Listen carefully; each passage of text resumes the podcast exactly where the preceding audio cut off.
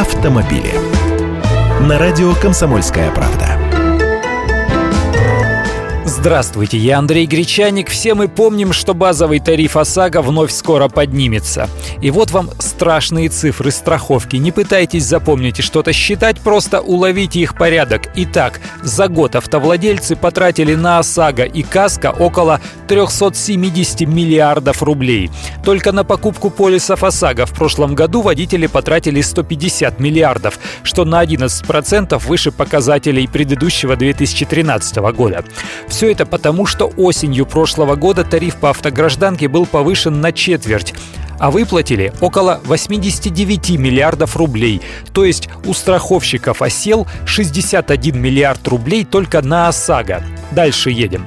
Тарифы добровольного автострахования КАСКО тоже выросли, но по всем договорам автомобилисты заплатили 218,5 миллиардов рублей, хотя страхуется у нас лишь каждая восьмая машина, а выплатили им 169,5 миллиардов.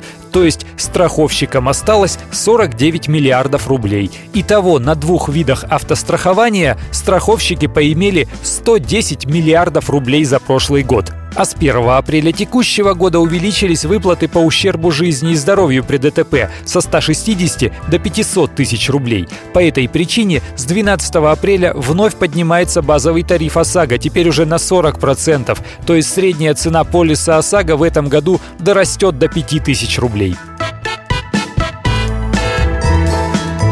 Автомобили.